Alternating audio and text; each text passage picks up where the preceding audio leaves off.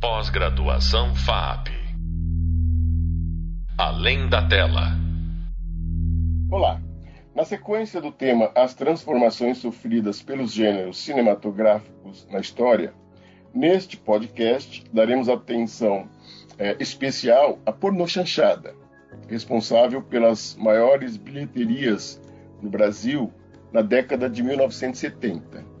O ciclo dessas comédias de teor erótico e também aquele em que mais o brasileiro foi ao cinema para ver um filme. O market share daquela época não foi superado uh, sequer pelos filmes da retomada, que fizeram também grandes bilheterias.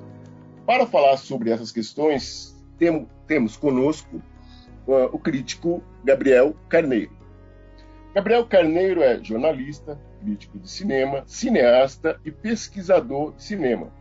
Atualmente faz doutorado em multimeios na Unicamp e é um dos estudiosos mais envolvidos com a produção nacional entre os anos de 1970 e 1980. Tem trabalhos relevantes sobre a pornochanchada e a produção da Boca do Lixo em São Paulo, na década de 70 Bem, então vamos às perguntas aqui, Gabriel. As transformações dos gêneros cinematográficos envolvem diversos fatores, como a exaustão do tema, é, as exigências, né, de algum modo sempre presentes, né, de uma geração que anseia por novidades. É, um dos fatores, contudo, diz respeito a estratégias de divulgação. Na história do cinema brasileiro, temos um caso emblemático: o sucesso de bilheterias das pornochanchadas na década de 1970. Para você, elas resultam apenas de uma subversão das antigas chanchadas? Uh, ou você entende que nessa subversão houve também uma apropriação distorcida do termo chanchada para fins de estratégia de divulgação? É, bom, Humberto, é, eu acho que tem duas questões aí que a gente pode é, primeiro abordar. É, um é que o termo porno chanchado ele foi cunhado primeiro pela imprensa nos anos 70, de maneira bastante pejorativa, né? E era uma forma de você taxar é, as comédias ligeiras já ainda na época, né? Chanchada era um termo pejorativo para as comédias populares dos anos 40, 50, 60 é, e continua sendo usado na época como um termo pejorativo para falar das comédias populares e ligeiras que começaram a ser feitas no final dos anos 60 e começo dos anos 70 e que agora ganhavam um novo componente, né? O erotismo, né? Que aí vinha esse prefixo o pornô, né? O porno chanchada. é, exato. e só que é, é sempre e até hoje me parece usado de maneira bastante pejorativa esse termo, né? É, eu não, não vejo a, as pessoas na época, né, usando o termo, né, se apropriando desse termo propriamente, né? Os cineastas da época, eles não falavam que faziam porno chanchadas propriamente, né? Eles não, não apostavam dentro dessa terminologia. O que havia era, sim, uma tentativa de fazer filmes é, populares, ou seja, voltadas para o grande público, né? E geralmente um público de classes populares, né, classe C, classe B, classe E, que consumia muito cinema brasileiro é, que pagava para ir ver os filmes. E você tem, é, dentro dessa perspectiva, um novo componente, que é justamente o erotismo, que é o que passa a chamar o público já a partir dos anos 60 e que nos anos 70 se explode, né? Você tem aí um, uma permissividade em termos de de tabus e de repressões sexuais que acabam encarnando dentro do cinema e vem de uma tendência mundial, né? A gente tem é, é, no Brasil, já nos anos 60, né, você tem exemplos de filmes eróticos, como os filmes do Kachenko, é, que faz lá, por exemplo, Super Beldades, que acaba até sendo uma grande influência para o pessoal do cinema marginal, é, que é um filme que é, um, é, é, uma estrutura estranhíssima, porque é uma sucessão de stripteases, não tem uma história, não tem nada propriamente, ele vem dessa lógica dos filmes de sexo, é, de exploração, né, de sexploitations, que tinha muito nos Estados Unidos, e, e as, as, comédias eróticas, né, as chamadas porno chanchadas, que acabam surgindo nessa época, elas também são muito influenciadas pelo que fazia na Itália, né? A comédia italiana tinha já uma tradição de comédias é, eróticas maliciosas, né? Por exemplo, Lando Busanca, era um expoente como é, artista lá na Itália que fazia esses filmes de grande sucesso. É, e, e, no Brasil a gente acaba importando um pouco dessas, é, dessa efervescência e moldando aos nossos gostos, aos nossos hábitos.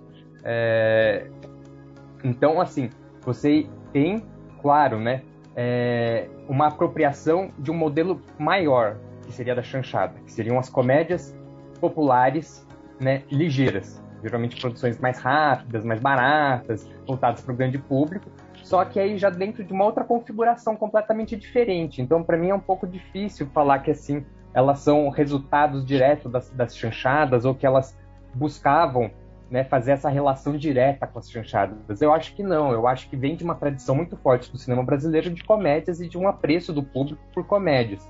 E claro, né, comédia sempre foi muito mal vista pela crítica, né, pela imprensa é um gênero que nunca foi tido com muita valorização até hoje, né? Então é, esses chavões, porno chanchado, eu acho que vem um pouco disso também, né? Não sei se... Perfeito. Perfeito, Gabriel. É, passo agora a uma questão que divide opiniões. É, apesar dos riscos que corriam ao entrar num esquema de produção que não era exatamente aceito por muitos, você acabou é, de frisar agora, não é? Muitos segmentos da crítica, porque alguns destacados cineastas brasileiros aderiram à pornochachada? É, eu acho que aí tem, tem, também algumas questões que a gente pode levantar. É, quando você diz cineastas brasileiros, eu imagino que você esteja pensando nos nomes que talvez já fossem mais famosos na época, como... Carlos Reichenbach, por exemplo, é, Jean Garret. Por exemplo, é, é, é, o Carlos Seixemba e o Jangarré eram pessoas que não eram destacadas quando eles entraram na boca do lixo propriamente, né? Eles começaram a fazer filmes é, na boca, dentro do esquema de produção da boca, ou seja, faziam filmes de cunho erótico. Eles eventualmente é, foram é, reavaliados pela crítica. Né? O, o Carlão Rechimbá ainda começou no momento do cinema marginal, é, só que com filmes que já, já versavam sobre erotismo, né, como As Libertinas e o Audácia, que trabalhavam dentro de outra chave interpretativa, claro, mas trabalhavam é, premissas que foram depois expandidas para o cinema da boca erótico, como a questão do título apelativo, a questão do erotismo, a questão da comédia debochada. É, e depois o Carlão foi trabalhar com publicidade, foi fazer outras coisas e eventualmente voltou para a boca, por quê? É, boa parte das pessoas que foram fazer filmes na boca, elas foram fazer filmes na boca e foram se filiar ao gênero erótico porque era onde você conseguia fazer filmes, né? Era a possibilidade de você fazer cinema, de você dirigir histórias, né? Lá tinha dinheiro. Está levando isso. em conta, Gabriel, aqui está levando em conta o clima político também do país na época e a possibilidade é, de filmar é, em condições de, de repressão, não é? A gente está aqui justamente no período em que vigorou o AI-5. Sim, sim, certamente. Mas eu penso sempre é, na Boca como um celeiro mercadológico, né? Um celeiro de produção. É, se fazia esses filmes porque você precisava ter dinheiro, né? Você não bancava o próprio filme. Você até podia bancar os filmes, eles talvez pudessem continuar fazendo filmes com a pegada do cinema marginal. Mas a boa parte dos diretores que foram se aventurar propriamente pela produção erótica eram diretores que almejavam um público, de certa forma, né? Você pega As Libertinas, Audácia, eram filmes feitos para fazer dinheiro. Né? Eles podiam ter outra proposta artística, mas eles eram feitos para fazer dinheiro. O próprio Bandido, A Luz Vermelha e A Mulher de Todos. A Mulher de Todos é um filme produzido pelo Galante, né? É, que se interessou, que era um produtor muito é, reconhecido na boca, muito famoso pelos filmes eróticos, posteriormente, especialmente, né? E que se aventurou num, num diretor como Sganzella porque os filmes dele tinham ali naquele momento um retorno de público de bilheteria, né? É, e a partir dos, dos anos 70, muita gente começa a fazer filmes lá porque era a forma de você conseguir dirigir filmes, né? E tinha um retorno. Você tinha que se é, curvar a certas convenções narrativas, a certas convenções é, de gênero, algumas prerrogativas de ter nudez, de ter insinuação sexual e tal, mas você podia. Isso te dava uma liberdade para você fazer quase qualquer outra coisa para além disso, né? É, é, você tem é, diretores como Carlon Richimba propriamente que conseguem inserir todo um subtexto ali é, político dentro dos filmes dele sem perder de lado, né? É, o caráter uhum. erótico, mas que conseguia é, inserir essa outra, esse outro lado, esse caráter alteral nas produções. E isso era permitido porque os filmes dele faziam dinheiro e ele conseguia vender. Né? Então isso possibilitava que muitos diretores continuassem a fazer filmes lá, porque era, era importantíssimo. Era muito difícil, na época, você fazer filmes se alguém não financiasse, né? Isso até hoje. Perfeito. E aí, na época, você tinha como alternativa a Embrafilme. E era muito difícil São Paulo conseguir dinheiro na Embrafilme. A Boca era o principal caminho, tanto que o pessoal da ECA depois saiu e ia pra Boca do Lixo fazer filme, parte dos, do pessoal que era formado na época, porque não se conseguia fazer filme. Por exemplo, o José, Ícaro Mar... É, o José Antônio Garcia e o Ícaro Martins. Né? Exato. Uh, Gabriel, agora, uh, há uma questão que eu acho interessante tratarmos aqui. É o seguinte, uh, década de 70, os filmes de teor erótico, né, além da, das pornochanchadas, uh, esses filmes eles acabam predominando também no Brasil. Você estabelece uma linha né, que demarque até onde vai o que se reconhece como pornochanchada e um filme que, por exemplo, A Dama do Lotação, é, que não é uma pornochanchada e que também explora, vamos assim dizer, temas é, sexuais? Olha, é, é, Humberto, eu vou voltar um pouco ao que eu falei. Para mim, o termo porno chanchada ele é um, um poço de preconceito em geral, né? Porque é isso, né? Um filme como A Dama da Lotação e ou Dama do, do a Dona Flor e seus dois maridos, que são filmes eróticos dos anos 70, só que produzidos pela Embrafilme, é, em cima de nomes consagrados da literatura como Nelson Rodrigues e, e Jorge Amado, eles não são tidos como porno chanchadas, né? Certo. Mas são uhum. filmes eróticos, né? É, o que acontece é que na época tudo que se produzia na boca do lixo era chamado de porno chanchada, né? Independente do gênero. Então começou é, com as é, comédias. Isso, uhum, isso, já tem a ver com uma questão seguinte que eu é, já antecipo então para você e você explora o máximo que você puder é, é, o termo pornochanchada, cinema é, da boca do lixo e é, os filmes de teor erótico que não seriam é, encaixados né, nessa tipologia que a gente está aqui tentando traçar é, como pornochanchada. Porque o, que eu acho interessante aqui é ver justamente que o cinema da boca do lixo ele é, tem né, apelo erótico, mas ele, nele há uma diversidade de, subgêneros e gêneros muito grandes. Se você puder explorar é, numa única resposta esses, esses três pontos, seria bem interessante. Perfeito, Humberto. É exatamente isso, né? A boca do lixo e a produção dos anos 70 é que, assim, o que ficou conhecido como porno chanchada é muito derivado do que era feito na boca do lixo e algumas produções cariocas, notadamente da região chamada Beco da Fome, né, que eram chamados de, de porno chanchada pela imprensa na época, eram entendidos como tal. É, mas nesse, na Boca do Lixo, especialmente, a Boca do Lixo é um, um, um espaço de produção aqui em São Paulo, é um quadrilátero ali na região da Luz, da Santa Ifigênia, que é muito próximo ali das estações ferroviárias que permitiam uma fácil distribuição.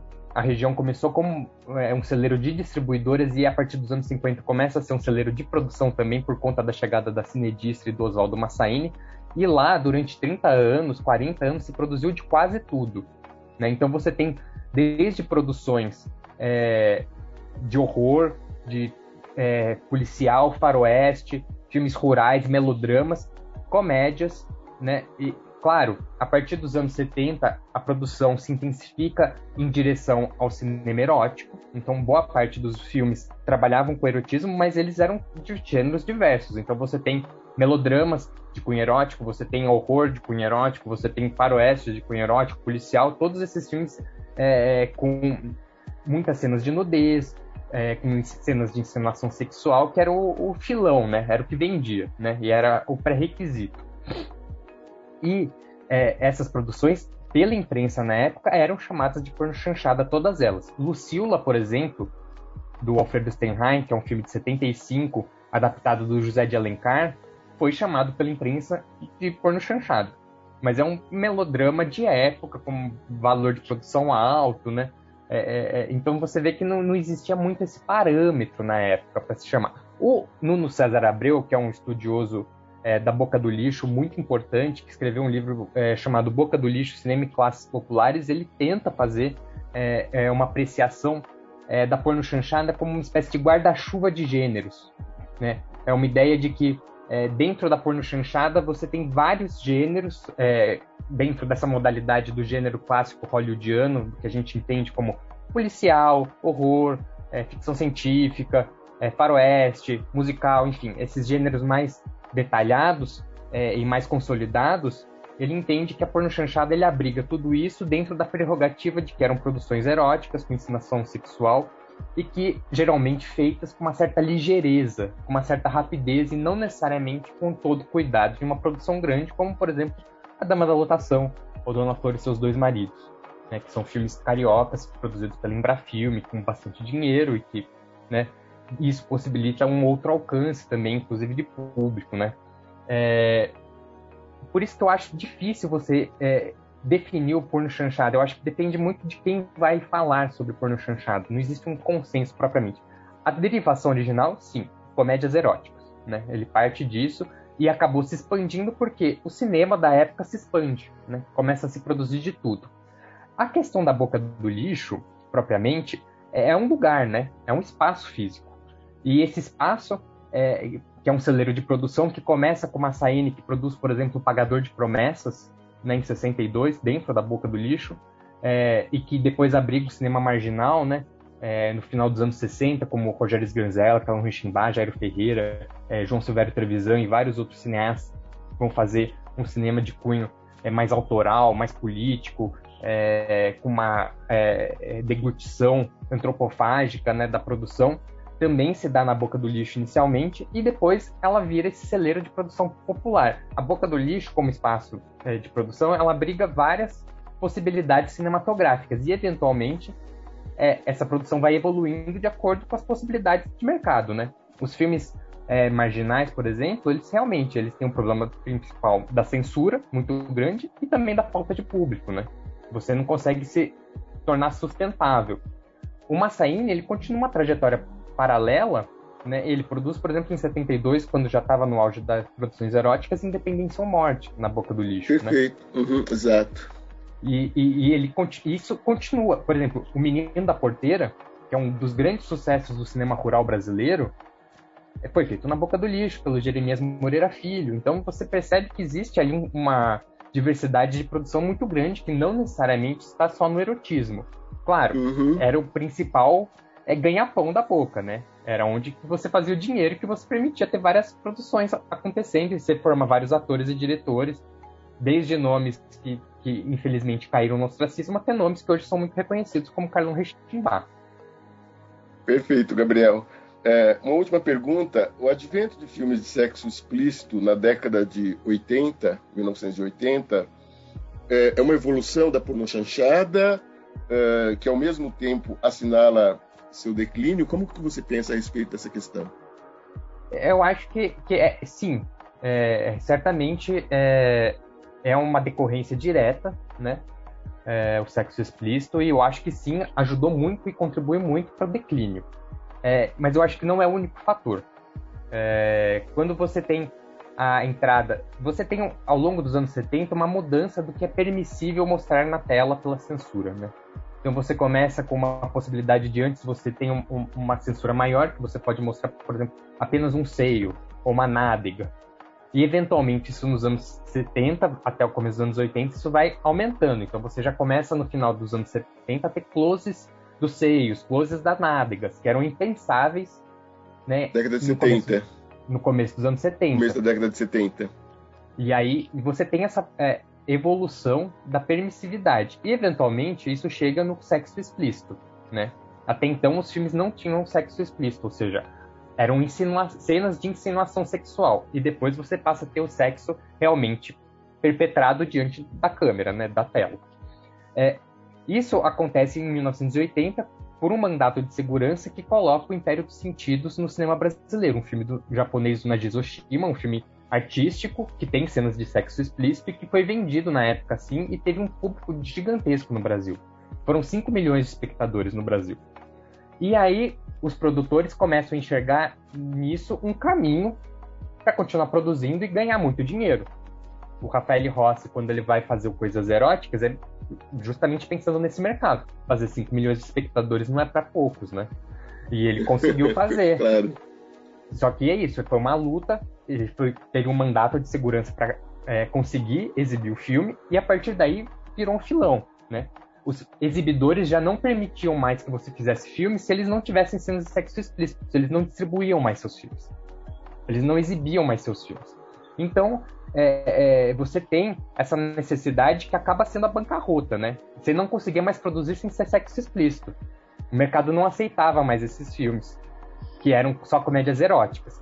Mas lógico, você não, eu acho que não tem como você pensar esse declínio da boca do lixo, do, da produção erótica e do próprio cinema brasileiro sem você pensar em uma série de outras coisas, como a conjuntura econômica, né, inflação altíssima. Você tem, por exemplo, é, é, o aumento de custo, do custo de ingresso, que acaba sendo é, muito maior né, do que estava sendo nos últimos anos. Você tem é, a chegada do, do videocassete, que acaba conduzindo parte do público para as casas, a fechada de cinemas de rua. É, você tem é, um, uma diminuição do número de salas. E, para além disso, você tem uma concorrência gigantesca com a produção norte-americana, que já chega já em outro modelo, vídeo, por exemplo, em, em qualidade menores de exibição, e você comprava os filmes estrangeiros, os americanos de lote, e exibia aqui no Brasil, sai muito mais barato você exibir um filme norte-americano do que você exibir um filme, uma produção original brasileira.